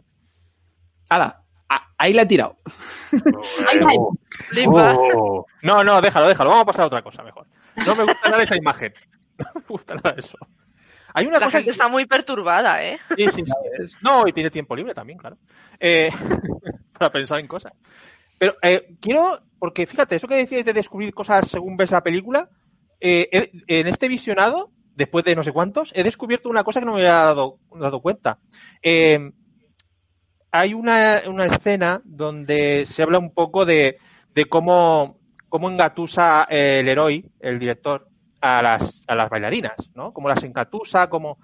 Y, no sé, no recuerdo exactamente quién es el personaje de que, que se lo dice a Nina, que dice, o bueno, será el de Winona Ryder seguramente, eh, el- eh, esta- este personaje, que le dice, eh, bueno, lo- le ha dicho princesita, es que a todas nos Mm. llaman princesitas, ¿eh? Princesita, mi princesita. Ya verás cómo al final te lo acabará diciendo. Es, Creo que se dice, eh, se lo dice Lili. sí, Se lo dice Lili. se lo dice ¿No? Lili en el- eh, después del bar, puede ser, o en el mismo bar. En la cena. El mismo en bar, el mismo bar, sí. Antes de, cuando están cenando. Sí, que están cenando ellas, creo. Antes Sí. de los chicos. Sí, es verdad. Sí, que dice, pues, por eso, porque es importante porque luego al final, eh, al final sí que se lo dice, ¿vale? O sea, le dice princesita. Cuando, sí, cuando se ha tirado al... al final plan, todo. todos te adoran, todos te adoran, mi princesita o algo así, sí, sí. Sí, se Sí, lo sí, dice. o sea, que al final se lo dice. Es, es algo que no había caído yo ahí y, y es interesante Mm. también. Porque eso lo deja ahí porque antes se ha hablado de eso. Entonces, nada, lo que tenemos ahora es eh, en la mañana siguiente, donde ella llega tarde, la madre no le avisa, porque como a la madre no le ha hecho ni, ni pe caso, pues, pues dice, pues ala, levántate cuando tú quieras, que vas a llegar tarde. Y le dice ella, ¿por qué no me has, por qué no me has avisado? Voy a llegar tarde, tal. Y llega allí y se encuentra ya a, a Lily trabajando, como sustituyéndola ya, porque como ha llegado tarde. Entonces ahí es donde empieza, ¿no? Esa, esa eh, enemistad, digamos ya, y esa desconfianza ya hacia ella, pensando en, esta me quiere quitar el papel, ¿no? Sí. Aquí hay que decir también que curioso. a, partir de, de la noche esa es, es el momento cinematográfico donde, eh, donde Nina deja de llevar ropa blanca para los ensayos. Cierto. Y también ahí es cuando realmente cuando le dice, ¿dónde, dónde estabas? ¿Te fuiste de mi casa? Y dice, no, no dormí contigo. Que ahí pues si no te queda claro que no estaba allí. Sí, en teoría, eh, eh, se supone que eh, el final del encuentro entre ellas dos es cuando está, por el- los efectos del LSD de Nina, Nina está en el baño morreándose con un tío. Se despierta de repente y dice, hostia, me estoy morreando aquí con un tío en un baño, ¿esto qué? Me voy. Se va, ¿no?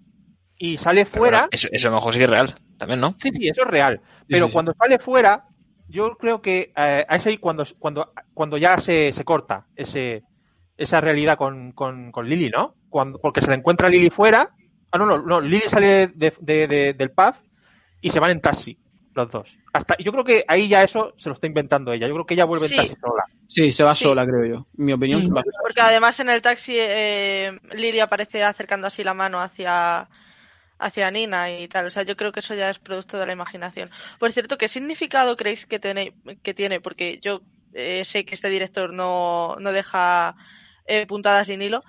Eh, cuando Lily le da la camiseta negra Sí. y sin embargo ella se vuelve a poner la camiseta suya por encima. O sea, se la pone, pero se pone la de manga larga por encima. Eso tiene un significado y yo no consigo encontrárselo. Pues por eso que por dentro lleva el negro. ¿No? Que empiece ahí su transformación más heavy a, a Cisne Negro, a, Claro, a como- coger la esencia de Lily. Es como, como desde cine negro, pero se lo pone, pero lleva por dentro, no por fuera. Como que a lo mejor lo quiere, no quiere estrellarlo todavía. Sí, Puede ser, no sé. capas.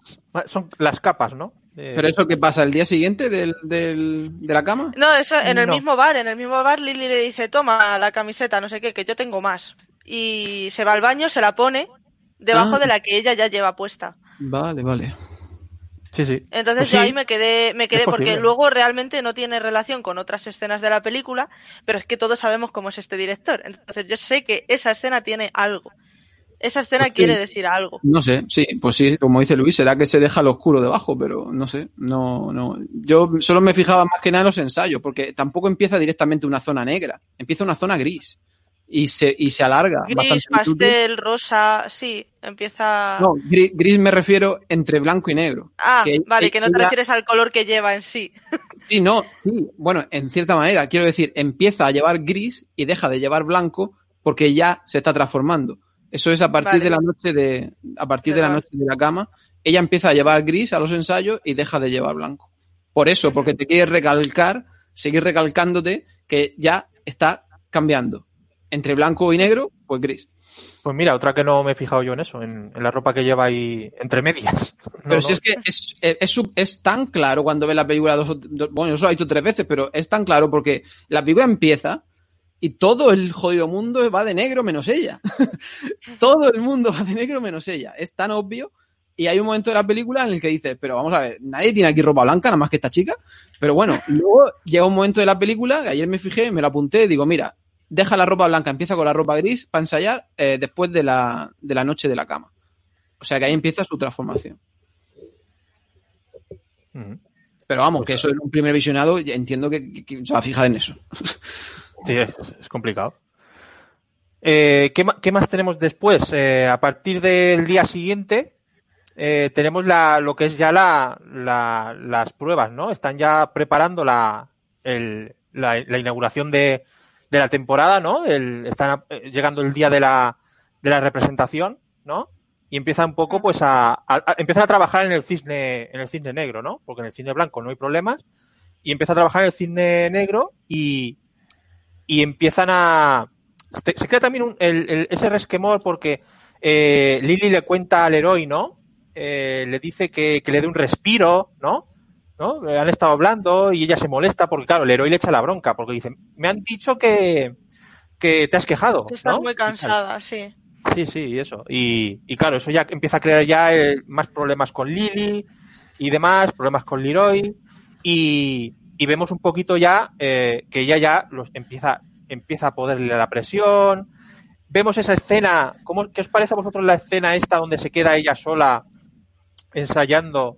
Que está el hombre, me hace gracia la escena porque está el hombre del piano tocando y ella está bailando y de Ah. repente tío, deja de tocar y Y dice, se pira. ¿Qué dice? Es que nosotros tenemos vida todavía, ¿eh? Y se mira el tío y dice, ahí te quedas. Esa es la escena que más, que más Yuyu me da. la- esa es la escena en la que está haciendo así con el brazo y el espejo no se lo devuelve. Buah, eso a mí me pone los pelos de punta totalmente. Pelos de punta total, ¿eh? Mm. Entonces lo que tenemos ahí es esa escena donde se apagan las luces y ella empieza a ver sombras. Empieza a ver sombras, empieza a ver el, el personaje este del lago de los cisnes, que es un demonio, ¿no? O algo así, no sé exactamente qué es. Eh, ve que pasa por ahí, como si fuese una sombra, ¿no? Es un, como un momento ahí, película de terror, ¿no? Tiene Sí. muchos momentos de terror. Sí, sí, sí. Sí, porque, bueno, no hemos comentado, pero todas esas escenas que tiene ella delante de, de los espejos en su casa, ¿no? Cuando, cuando eh, le empiezan a salir cosas del cuerpo, ¿no? Ese, ese, ese, Eh, La urticaria, el sarpullido, sí. ese sarpullido asqueroso, ¿no? Que tiene ahí como dermatológico, que da un poco de cosas. Y se empieza ahí a sacar cosas, ¿no? Como que, eso- bueno, tú vas viendo que es como una- un proceso de transformación.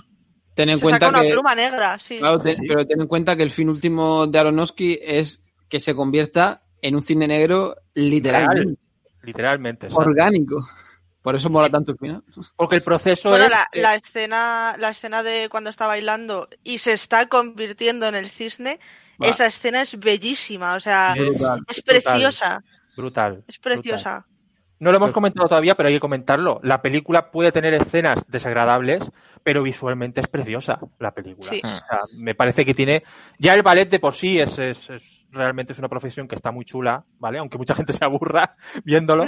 Lo que, Pero- lo que decía- lo que decías antes de mm, Verité es una eh, no puede estar rodada más natural. El, el director de fotografía la lleva al máximo de naturalidad. Hmm. Es muy visualmente es muy bonita.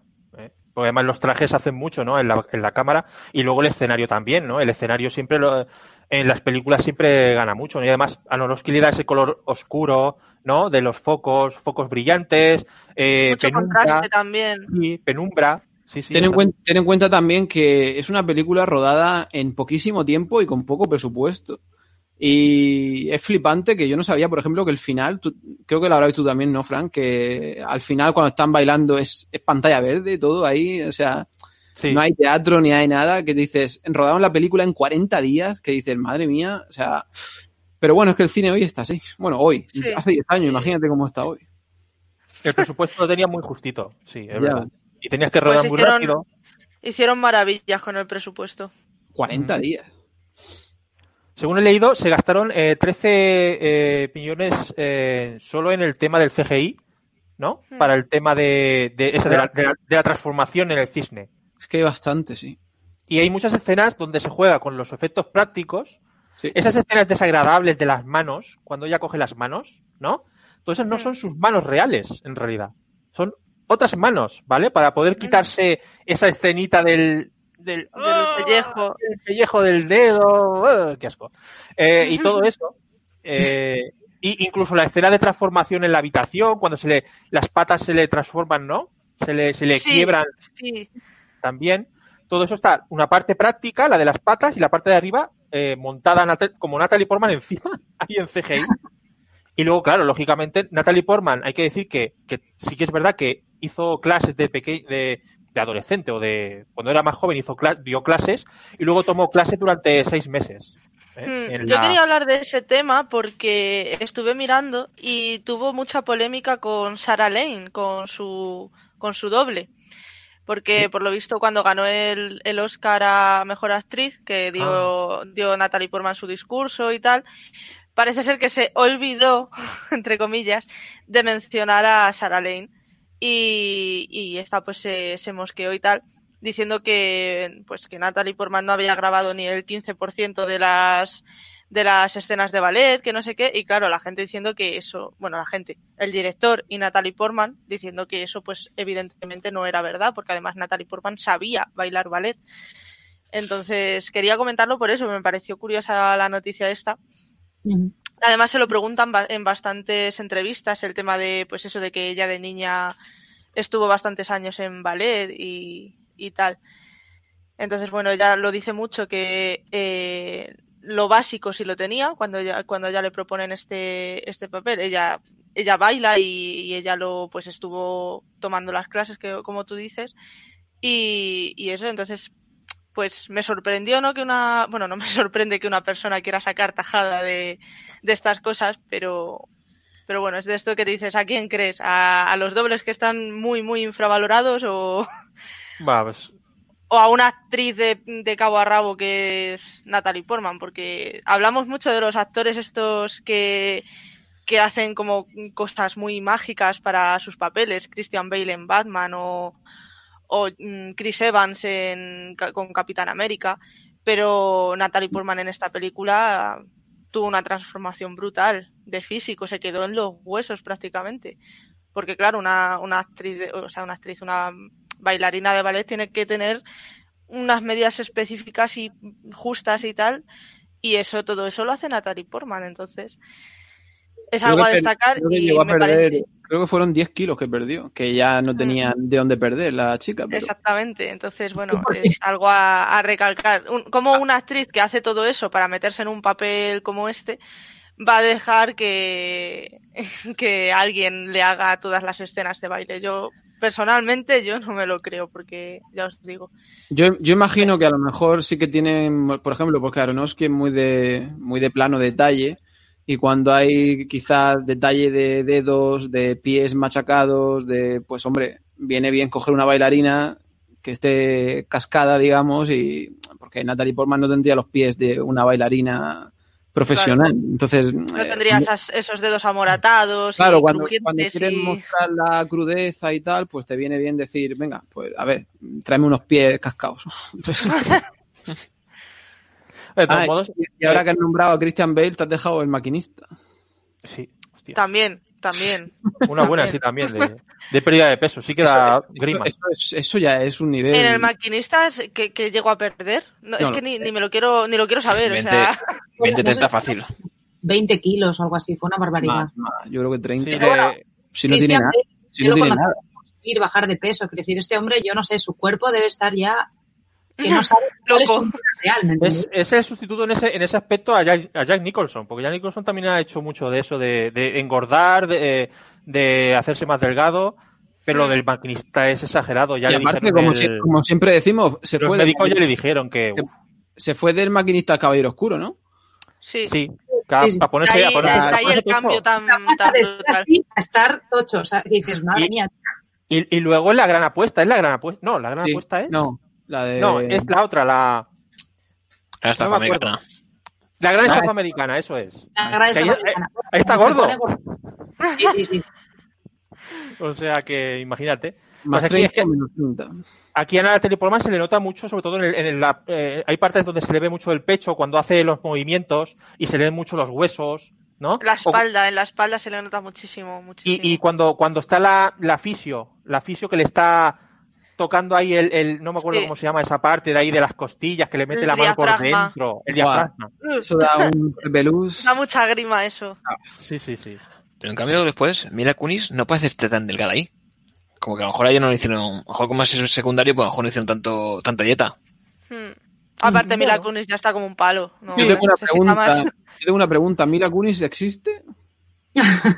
¿Como actriz o como qué? Mila Como- Kunis, No, el como, otro como- día, como persona de- en el mundo. el otro día acerté a dar con un con un artículo de estos de ¿qué ha sido de estos actores y actrices? Que tal? no se la ve. Hombre, No. claro, por eso digo si existe todavía. Se le, se le oye, se le oye, se le oye. En la voz de Bueno, Mike es, Griffin, en Padre eh, Familia. Eh, desde que fue, vamos, que tuvo, no sé si fue una hija o un hijo, Mm. y, y dejó, caché, creo, de ¿no? momento dejó el tema actuar. Sí es actriz de doblaje, como dice Luis, pero dejó un poco el tema de, de actuar. Porque además es una mujer que en las películas que yo he visto de ella al menos es una mujer a la que han sexualizado hasta el extremo más extremo. Entonces yo creo que no quería papeles así siendo madre. no- Yo creo que la última, la última más o menos conocida será la de la Wachowski, que se pegó unos tíos en la película esa. La de. ¿Cuál? La de Júpiter, ¿cómo se llamaba? Eh, Júpiter Ascending. creo que estaba acreditada ahí. He mirado antes de Final Fantasy. Sí, sí, sí, está ahí, es, es que- sí. Como no la he visto, no sé. De Ni Ascending. No hace, falta que hablemos tampoco. Sí, sí, ¿De quién? sí. De Jupiter Ascending, Ah, que si no hablamos, tampoco. No pasa nada. yo no la vi al final, Yo no. tampoco la vi. Es que era no tan, tan, tan mal la crítica que digo, es que para qué voy a perder el tiempo. Pero bueno. de las Yo Wachowski, tampoco la he visto. Eh, vale, pues entonces, a ver, ¿por dónde vamos? Em, estamos en, en esa, en la parte. Ah, vale, nos hemos quedado en la escena esta donde donde eh, ella ya un poco creo que está ya, su cabeza ya está carburando a tope, ¿vale? Esa es, no sé si, no sé si llamarlo esquizofrenia o, o cómo llamarla, o esa, o ese, Es un trastorno disociativo, es un trastorno Mm. de personalidad. Ujú, ujú. Pues es cuando llega allí y se encuentra en esa música de ya de, de, de obra, ¿no? De, ya de ópera, operística, cuando se encuentra ahí a- al, al demonio con, con el personaje de, de Lily, ¿no? Que están haciendo Mm. cositas y el demonio se transforma en... Eh, perdón, el, el director, ¿no? El El héroe. se transforma en el demonio, ¿no? Todas esas Sí. escenas ahí, un poco ahí, eso da cosa, ¿no? Es un poco. Esa es la otra parte que no sabemos si. O sea, es otra parte que se queda muy ambigua, que no sabemos si está sucediendo de verdad o no que el héroe mm, se, se esté trajinando a Lily. Yo creo que no, yo creo que eso está Yo creo que no, cabeza. No, no lo creo. Pero oye, ahí queda la duda de, de si sí o si no, porque es algo que luego no se, no se explica. No vuelve a salir el tema. Entonces llegamos ya, pues, bueno, es un poco la parte ya donde ella eh, llega, llega a casa, ¿no? Ya se empieza a encontrar ya, está, está ya un poco ida, ¿no? Que es cuando se, se le rompen las, las patas estas ya de, de, y se cae al suelo, ¿no? Que yo tengo que decir que eso, pata de cisne, pues tampoco parece, ¿no? Me parece más una pata de cabra que otra cosa. Son piernapatas. No sé Una cosa rara, sí. Es que, es que lo- los cisnes no tienen pezuñas, tienen esa extraña manía de no tener pezuñas. Entonces ya no sé en qué se está convirtiendo, pero, pero ayer me quedé un poco loca al ver la pezuña, la verdad. A ver si son las pezuñas estas del diablo, ¿no? Del diablo cabra. Lo pensé, lo pensé, porque también está muy presente ese, ese personaje en el personaje del diablo. Sobre todo porque uno de los personajes del lago de los cisnes pues es un, un demonio. Por eso, por la obra, sí. Es que ten en cuenta que también vamos con la obra literalmente, ¿eh? La película también sigue mucho Mm. la obra. Ya, pero en teoría es como una adaptación, ¿no? No hizo algo así como una. Sí, Sí, pero suya, algo así. siempre, pero siempre sí. se queda la esencia. Sí, sí, es No. un, pero de- eh, sí, como dice Nieves, la esencia la sigue como un caminito eh, Aronofsky, o sea, de principio a final, ¿eh? Es, Mm. es- es como decir, si no hubiera visto la película y me sé la historia, oye, pues hasta te puedo adivinar cómo termina. No, pero me refiero, no. Me refiero al director, pero no, no de la película, sino de la obra. Que no llega a decir que es como una versión libre suya. Ah, tú dices la obra sí, dentro lo de la película. lo dice. Sí, sí. Claro, claro. Pero yo creo que yo creo que no es algo tan literal como que, o sea, cuando dice lo de que la presenta a, a, Nina diciendo ella va a ser la reina cisne de mi de mi versión del lago de los cisnes, no creo que sea algo tan literal como que ha hecho una versión diferente a lo que es la obra en sí, sino a que es él el director de, de esa representación. ¿Sabes? Bueno, no, sí. porque además Sí, sí. a ver, yo eh, no, no se llega a ver la obra entera, pero, pero como se ve el final, eh, yo creo que es prácticamente el final calcado de Tchaikovsky, la Tiene- verdad. Yo es que la verdad que no, no la conozco, la verdad. No, tiene No lo he visto pinta nunca. de, de que siguen el caminico, sí. Mm. No, pero ten en cuenta que es la típica charla del primer día de decir, ¿qué vamos a hacer? Vamos a hacer el lago de los cisnes. Y así como autojustificando, autojustificándote. Que ya, que ya sé que se ha hecho 200 veces, pero yo le voy a dar mi toque, la vamos a hacer diferente. Y al final, ¿qué haces? Pues lo mismo. Lo mismo. sí, parece un poco eso. Se me ha perdido el gato. Entonces, pues bueno, podemos, eh, si seguimos para adelante, eh, ¿qué más eh, nos queda un poquito? Eso, que está, pues eso, El se cae al suelo y, y la madre pues la acuesta y llama al teatro, porque ya al día siguiente es la función, eh, llama al teatro y le dice que no puede ir, la, eh, que, no- que su hija no puede ir al- a la representación. Entonces ella despierta y es cuando tenemos ya, eh, empieza el, el, el principio del fin, ¿no? Se puede decir Sí. esa, esa, ella lógicamente quiere ir a toda costa, quiere hacerla, ella ya, el, el- la forma de, de, de, de- de expresarse y, y de re- referirse a su madre ya es de una forma muy desagradable, ¿no? Porque, eh, digamos que ella ya esa parte cándida la ha perdido. Ya es, el negro, sí. ¿no? Y ya se comporta, pues, como una persona más eh, muy directa, muy eh, borde, desagradable, que quiere conseguir lo que ella quiere, ¿no? Y entonces vemos ese, ese, ese viaje que hace al, al, al teatro, ¿no? Que lo hace varias veces en la película, ¿no? Ese, ese paseo hasta, hasta entrar en el, en el, en el, en el teatro. Sí, Que vemos primero- veces. Vemos los carteles, cómo van cambiando durante la película, eh, hasta que aparece ella también en el cartel, como, como reina, eh, cisne, como protagonista. Y, y vemos ya esa parte donde ella eh, dice, bueno, que ya está, está preparada esta para, para, para sustituirme, ¿no? Te falta poco tiempo. Y, y, y ella, y ella ya, vemos ahí como ya vemos que Lily efectivamente eso le molesta. Dice, esta, pero esta tía no, no estaba en, no estaba en te forma". corté. Que hay una escena antes hemos contado que eh, cuando está en una especie, una especie de de vestuario, ve a Lily, que está haciendo el traje de cine, de cine blanco, y dice, oye, ¿qué haces con esto? Si no, pues si acaso no vienes. Sí, Entonces ahí también Sí, se ve un poco también el cabreo. claro. Ella es la sustituta, o sea, en- Sí. de- por si ella falta. Que Entonces, se lo dice, que es cuando baja llorando al héroe diciendo ella no, que me quiere robar el papel. Hmm. Esa escena Eso. también es muy, es muy significativa.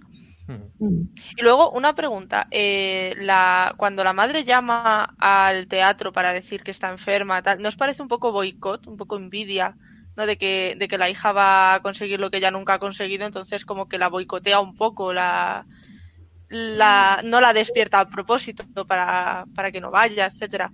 Yo, creo que es un poco eso. Yo no lo veo tanto así, porque yo veo más ahí que está actuando como madre. Porque. La protectora. Sí, yo veo que ahí lo que pasa es que está preocupada. Entonces. Yo en la madre no veo ninguna evolución. Empieza sobreprotegiendo y, y es lo único que hace. Entonces, pues bueno, tenemos ya la- lo que es la, la, eh, la parte final de la película, donde tenemos ya eh, la representación del, del baile, ¿no? Del ballet con la obra. Y vamos viendo eh, esa, esa transformación. Primero hace el cisne blanco, donde no hay ningún problema. Bueno, sí hay un problema, es verdad, que se cae, ¿cierto? Eh, ah, es cierto, sí. Cuando, ¿se que empieza, que es que ve a las bailarinas, ve su rostro. a- ve su rostro en las bailarinas y se Sí. tambalea así. Algo constante durante toda la película. Ese rostro suyo apareciendo. Que Pero encima luego le echa la culpa al bailarín. Eso voy a decir, es que este no ha cogido. Bueno, Claro, pero está en un punto que yo creo que ya le da igual a quién le echa la culpa y a quién no. Es en plan, se va a llevar a todo el que esté por delante suyo. Fíjate que es curioso que precisamente donde falla es en una parte del cisne blanco, que es lo que se supone que hace perfecto y, Porque y ya no lo es. la alaban siempre. Exactamente. Claro. Porque ya no porque lo ya es. no. Esa mañana ya se despierta diferente. Exacto. Entonces, ¿qué pasa? Que ahora lo que hace perfecto es la Es otra el parte. cisne negro, Es el cisne negro que hace una representación totalmente. eh, vamos, la- el público se vuelve loco. O sea, Sí. empiezan a aplaudir, hay ovación cerrada, todos. Las chicas la miran como si fuese la gran estrella, ¿no? Cuando Di la palabra, las Fran, di la palabra, di la palabra, Fran. La, la palabra, ¿cuál es la palabra? La perfección. La perfección, exacto. Es la perfección hecha eh, bailarina, ¿no? Hmm. Eh, y entonces, eh, bueno, las escenas son totalmente épicas, ¿no? Que podemos hablar de, un- de una épica. En el- no, no tiene por qué ser una gran batalla de, de ejércitos la épica, ¿no? Eh, yo creo que es, hay mucha épica en esa, sí. en esa, en ese baile, ¿no? Cómo Sí. se, eh, me, me encanta, eh, hablando del tema de, de- del Oscar y de la chica que, que le dijo eso. A ver, es verdad que por una parte es muy importante el baile, pero la eh, eh, lo que verdaderamente importa en la película es eh, la actuación, ¿vale? La actuación que hace ella, eso es lo que importa. Y eso ella lo borda de una manera increíble, pero fijaos vosotros esa- esos planos, esos primeros planos maquillada como cisne negro, con los ojos abriéndose ahí como, ¿sabes? Como está haciendo ahí, como, ahí, ¡guau! ahí es, me parece increíble todo eso. O sea, esa forma de, de expre- expresar solo con la mirada. Además, es eso, es. eh, te la crees, te- eh, a Natalie Portman te la crees en ese papel. Luego hay otros que no le hacen mucha justicia, ¿no? Pero en ese es, es flipante. Yo, Es- yo, sinceramente, no he visto toda su filmografía, me faltan algunas cosas por ver, pero yo, para mí, es, es de sus mejores papeles con diferencia. Sí, Para mí es el- el mejor, ¿no? Yo diría que, yo diría que nunca la he visto tan bien como la he visto ahí, porque es que es, es perfección, lo que, o sea, es que es tal cual que su personaje, sin el factor asesino, pero, y- pero me parece una cosa maravillosa lo que hace y creo que, que a todos nos, nos corta la respiración, que ese plano final es, es una cosa que Todo, es que que- ¿Cómo no te vas a quedar pensando después de ese plano final que te mete ahí ella en plan, ya está, ha sido perfecto? Y dices, joder. Es que es una Luego cosa la, que- la incertidumbre de si. Lo, lo otro que hace muy bien el director, eh, la incertidumbre, te deja con, con la esta de ¿ha muerto o no se ha muerto? Claro. Sí, yo creo que sí. Bueno, Yo creo que fase- pero yo me ciño a la obra. No, yo me ciño lo que hice al principio y al final. Obviamente, sí, también la obra, claro. Sí, porque yo creo eh, que yo creo que sí se muere. Sí, Yo- yo, yo creo, yo creo que era el final perfecto porque es el paralelismo básico con el lago de los cisnes y ya está, el suicidio y punto. Claro, que a veces ha sido, ha sido un final perfecto. Cuando ya está desangrándose. Como. Ya está. Es lo que tiene Ah, yo pasar, ya me quedo claro. aquí y ya estoy realizada como película, eh, el, director, el director lo dice, dice. Este es un final triste, dice, no, es un final perfecto, es lo que tiene que haber pasado. Entonces yo creo que realmente es eso.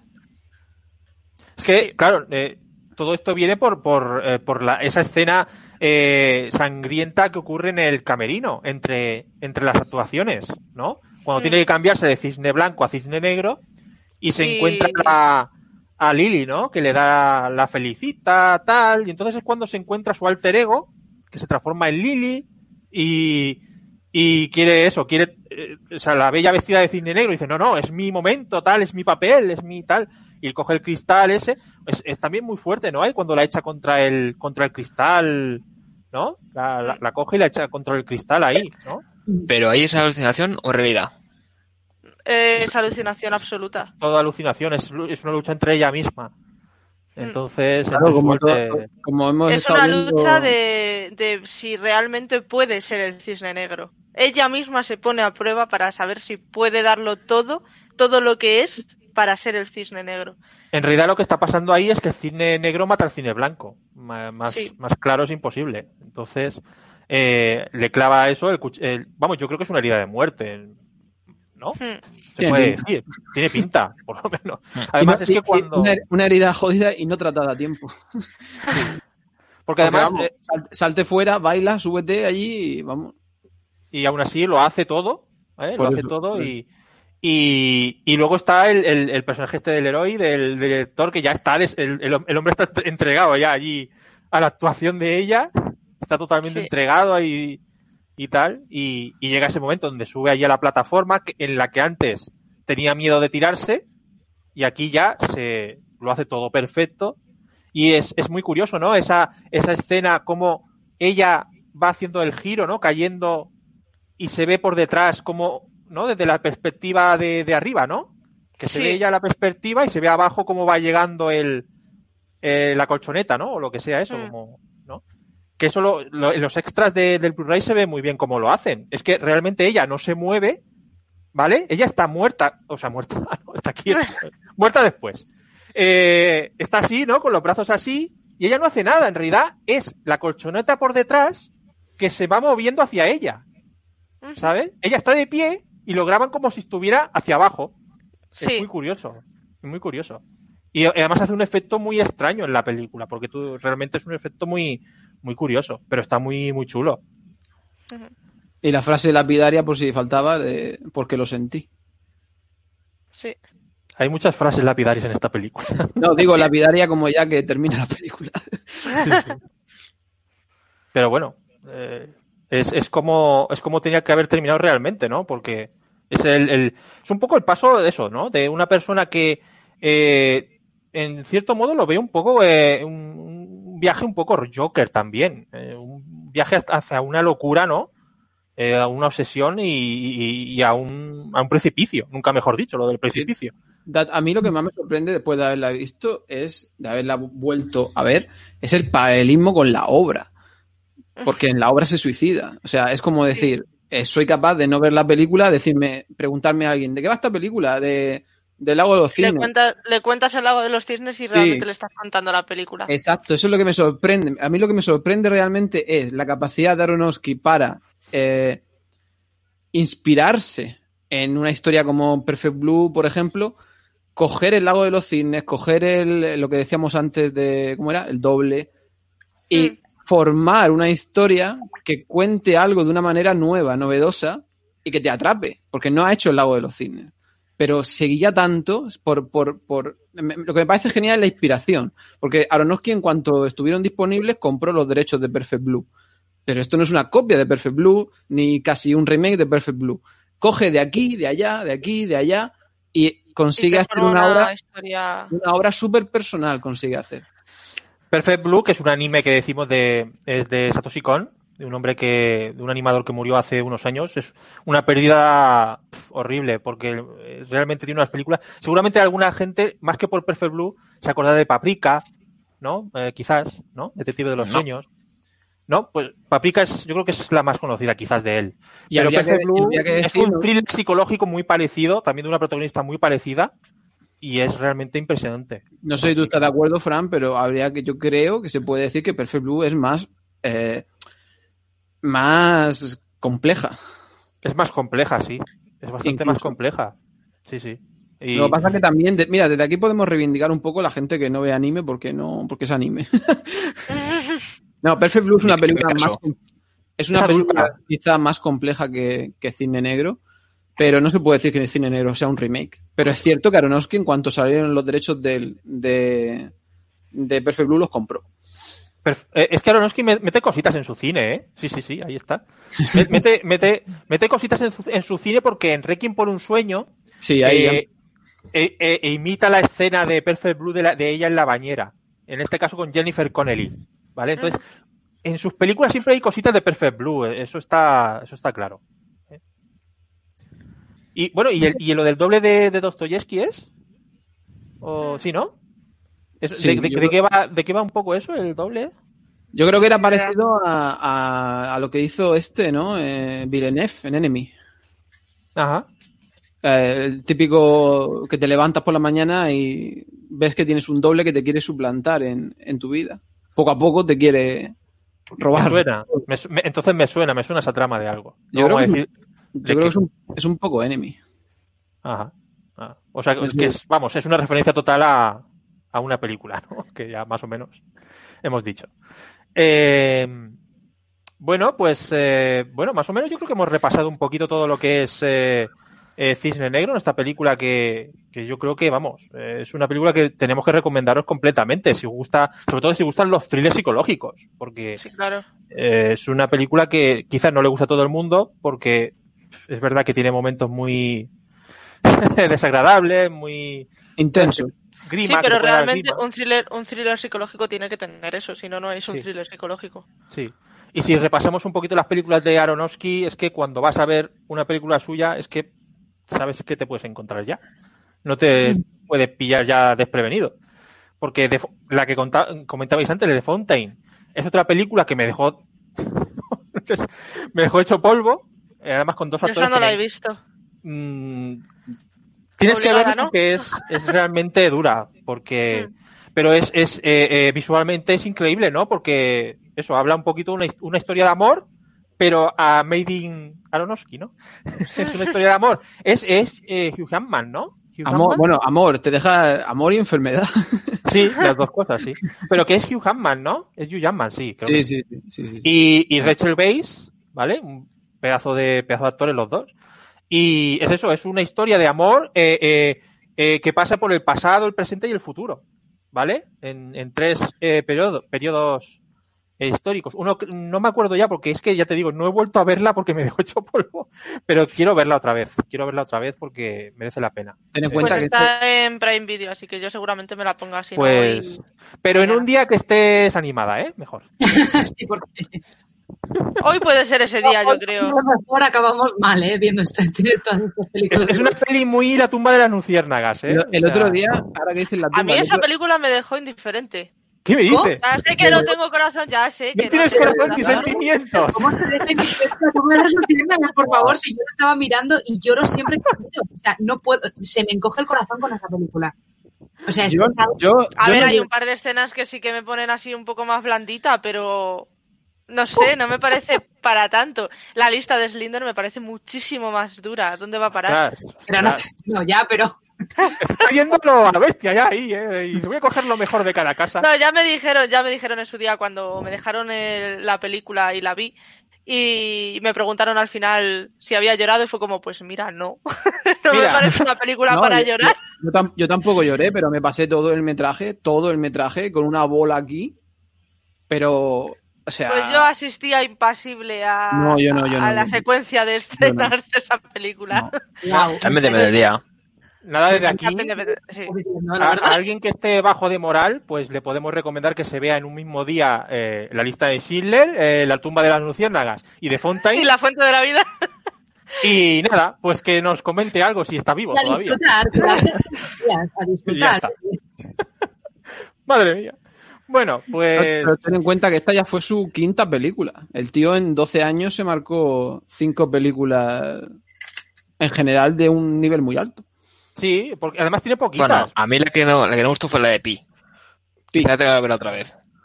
Bueno, sus ¿Esa comienzos. es un poco exper- director o es productor? experimental. No es el director. No, Fue- no su ópera, fue su ópera prima. Ah, vale. Sí, pero bueno, yo creo que es un poco, no la voy a comparar, pero es un poco como el following de Nolan. Tú ves following de Nolan y dices, Sí. bueno, esto todavía no era Nolan, era, era Nolan empezando. los, inicios, eran los inicios de Nolan. sí. Hombre, sí que es verdad que a lo mejor se puede saber otra vez más lentamente, conociendo la historia, pues ya está fijando muchos detalles. Sí que es verdad. Pero yo, pero yo en Pi, mira, following no, following la quito porque para mí es muy menor. Pero Pi, no, no. Pi yo la pongo un poco más arriba y Pi para mí sigue el tono del cine de Aronofsky en cuanto a la obsesión. No deja de ser eso. Sí, otra, sí.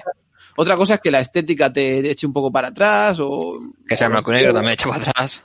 Pero lo que es el tema de Aronofsky, yo, yo desde su primera película veo, veo por dónde va la cosa. Una- un camino Sí, bastante pues, uniforme. Otra que hemos comentado la de El luchador, de Mickey Rooney. Fue la anterior a Mickey. Cine Negro. Sí. No, Él ha anterior, comentado posterior. que. Fue posterior, ¿no? No, no, anterior. posterior. anterior. Anterior, anterior. Sí, Y él- sí porque. Hizo Pi, Requiem, eh, La Fuente, eh, El Luchador y Cine Negro. No, no existe entonces. No, no existe. Después, Y La ya, y tuvo. Mother, la última, sí. Eh, para decir un poquito cada uno, ¿cuál sería la mejor peli de él? ¿Cuál es la, ya que lo ha dicho Chris? Para mí, Requiem. en general, Sí, de las- ¿hay que elegir una? Sí, hay que elegir una. Uf, es que el ejercicio de estilo de Requiem soy demasiado sibarita para eso, me quedo con Requiem. Para los demás, Luis, Complicado, yo quizás también que con Requiem, ¿eh? sí. Creo a no ninguna. Pero me creo gusta a más la, mayoría absoluta me de, gusta más, de me gusta más la historia de cine negro, me gusta más el drama de cine negro y la historia de cine negro. Pero es verdad que lo audiovisual de Requiem, yo es que, eh, o sea, no creo que ese nivel lo vuelva a repetir, ¿no? La verdad que la de Requiem a lo mejor la historia como mucho más sencilla, o sea, mucho más entendible, ¿no? Tienes que ver Sí, mejor pero pensar bueno, menos. pero es que es que yo no sé ese hombre de dónde sacó ese montaje, de dónde sacó esa fotografía, de dónde sacó ese, ese mundo eh, que parece que, que- que es totalmente irreal. No sé, me- es que sorprende demasiado. La historia que hay debajo sí, vale, no es para tirar cohetes, pero Es la realización. fue un puñetazo en la mesa aquello tremendo. Mm. Bueno, yo, Yo o, sea, me quedo con Requiem.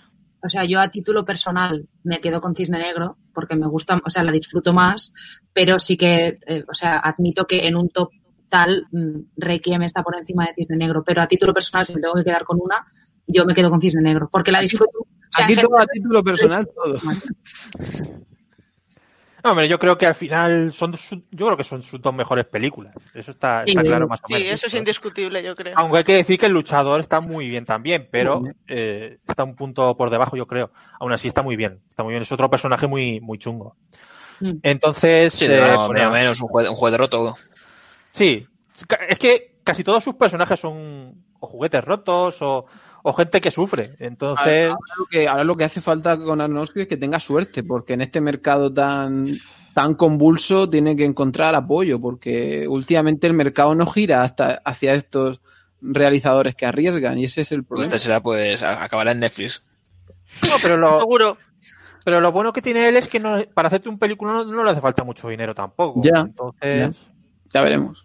Bueno, yo creo que él sí que va a tener recorrido. Yo creo que va a seguir haciendo películas. Pero si es lo que hablamos siempre, Fran, pero si Fincher se ha quedado sin, sin Ya, financiación, ya. si se queda ya. Fincher sin financiación, Pues nada, que lo fiche Netflix. Eso, eso sí que fue, eso sí que fue una patada para mí, ¿eh? Lo de, Eso- lo de Fincher. si Fincher se queda sin financiación, entonces ya, eh, ¿qué podemos esperar? O sea, yo, aquí- si tú tuvieras, no sé, una empresa y tuvieras que financiar y viniera Fincher y te dijera, dame no sé qué, que voy a hacer una película, o sea, ¿a quién le vas a dar antes que... Vale, yo entiendo que pide demasiado, vale, pero negocia, negocia, llega a un acuerdo.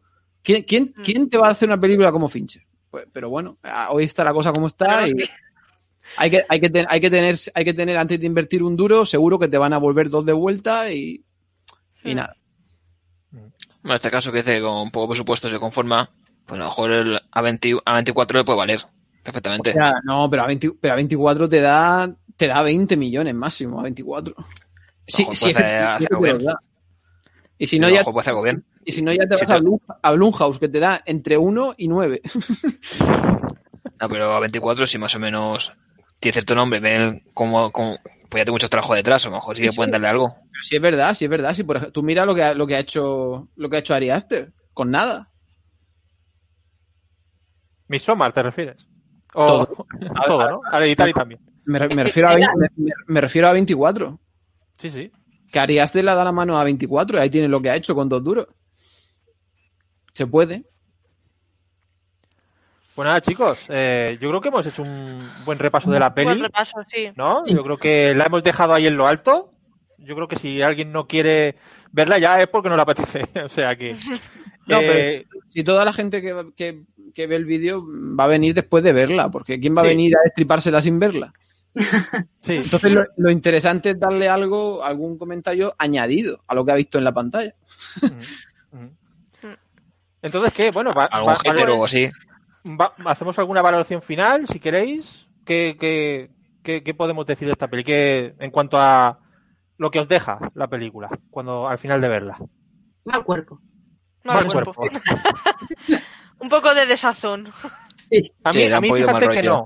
A mí esta película no me deja mal cuerpo, ¿eh? No, a mí Eh, tampoco. Requiem sí, pero esta no. Esta no. Esta mm, la disfruto. La disfruto y me, y me gusta el final que tiene. Me gusta, me gusta cómo acaba. Bueno, No, no, yo- por, yo no no- tanto yo por el personaje de Nina, pero Yo no, yo no disfruto, no disfruto el viaje, como he dicho antes, pero Mm. sin embargo, cuando termina la película, sí que estoy, vamos. Se ve, supongo que es por el final, el final de la película, los últimos 15 minutos son apoteósicos, terminan todo lo alto. No es tan fácil hacer un clímax en una película, y Aronofsky lo suele hacer muy bien. Y, y acabo aplaudiendo y levantándome. Aunque es que no disfrute del todo. Es muy difícil. Esta película, como decía Nieves, tan desasosegante, una sensación todo el tiempo de la cara que tiene Portman todo el tiempo. Porque yo ahora estoy viendo la serie de, de The Leftovers, que me está deprimiendo en lo absoluto, y que es una obra maestra. Estoy ilusionadísimo y emocionado. Pero to- el- toda la gente tiene la misma cara que Natalie Portman en esta película.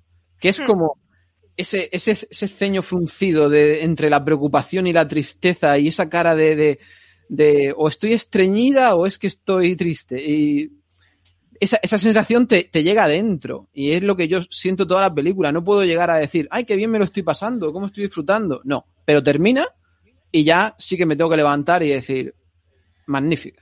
Entonces, no, no me quedo mal, no me quedo con mal cuerpo. po- podríamos decir que te vas, eh, terminas la película diciendo, joder, he visto, he visto buen cine, ¿no? Sí, aparte Sí, como tú dices, sí, porque me parece... duda. No, pero aparte, como tú dices, porque me parece el final adecuado y personalmente me gustan los finales tristes, todo hay que decirlo. Eso, O sea que- eso bastante, sí. A ti, una lo de de- la- a ti los happy endings no te van. No, no me van mucho. Entonces, pues sí, para mí no, no le puedo cambiar un, un ápice a, a lo, a lo que veo. No, estoy de acuerdo en, en todo, en el final. Para ti, Luis, claro, es que si pillas la idea, te quedas con la idea de que es de, básicamente de, es- de quitarte todo lo malo, todo lo que te echa ser para atrás, ser diferente y no ser feliz, que realmente es, yo creo que es un poco la moraleja de la historia. Todo al final no es tan triste, Mm. Una historia triste sin duda, vamos. Eso, eso, eso pero espero que a lo mejor si ves la, la moraleja como tal, que es como quitarte la parte mala, la que te echa para atrás, la, la que no te hace, la que no te hace triunfar, pues como que, que acabas con eso. En este caso ella triunfa. Se puede decir que triunfa, solo que el coste es muy, es muy Alto. alto. Sí, sí. Bueno, pues eh, nada, eh, lo vamos a dejar aquí.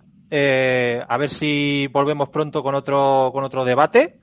A ver qué, qué película podemos elegir o quizás lo dejemos a vosotros para que elijáis en el Twitter. Recordad seguirnos en, en el canal, en Twitter, por Más Cine Podcast. Eh, si os gusta, si os ha gustado el vídeo, pues darle un like y, y Y no sé, comenta- suscribís. comentarios de la película, teorías y comentarios. Exacto, dejarnos un poquito lo que, lo que pensáis de ella y, y qué os hace sentir la película y, y qué tal. Mm. Así que nada, bueno, pues nada, nos despedimos y, y hasta la próxima. Adiós. Hasta luego. Pero- Chao.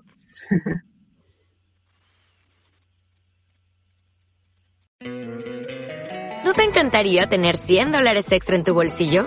Haz que un experto bilingüe de TurboTax declare tus impuestos para el 31 de marzo y obtén 100 dólares de vuelta al instante. Porque no importa cuáles hayan sido tus logros del año pasado, TurboTax hace que cuenten. Obtén 100 dólares de vuelta y tus impuestos con 100% de precisión. Solo con Intuit TurboTax. Debes declarar para el 31 de marzo. Crédito solo aplicable al costo de la presentación federal con TurboTax Full Service. Oferta sujeta a cambios o cancelación en cualquier momento.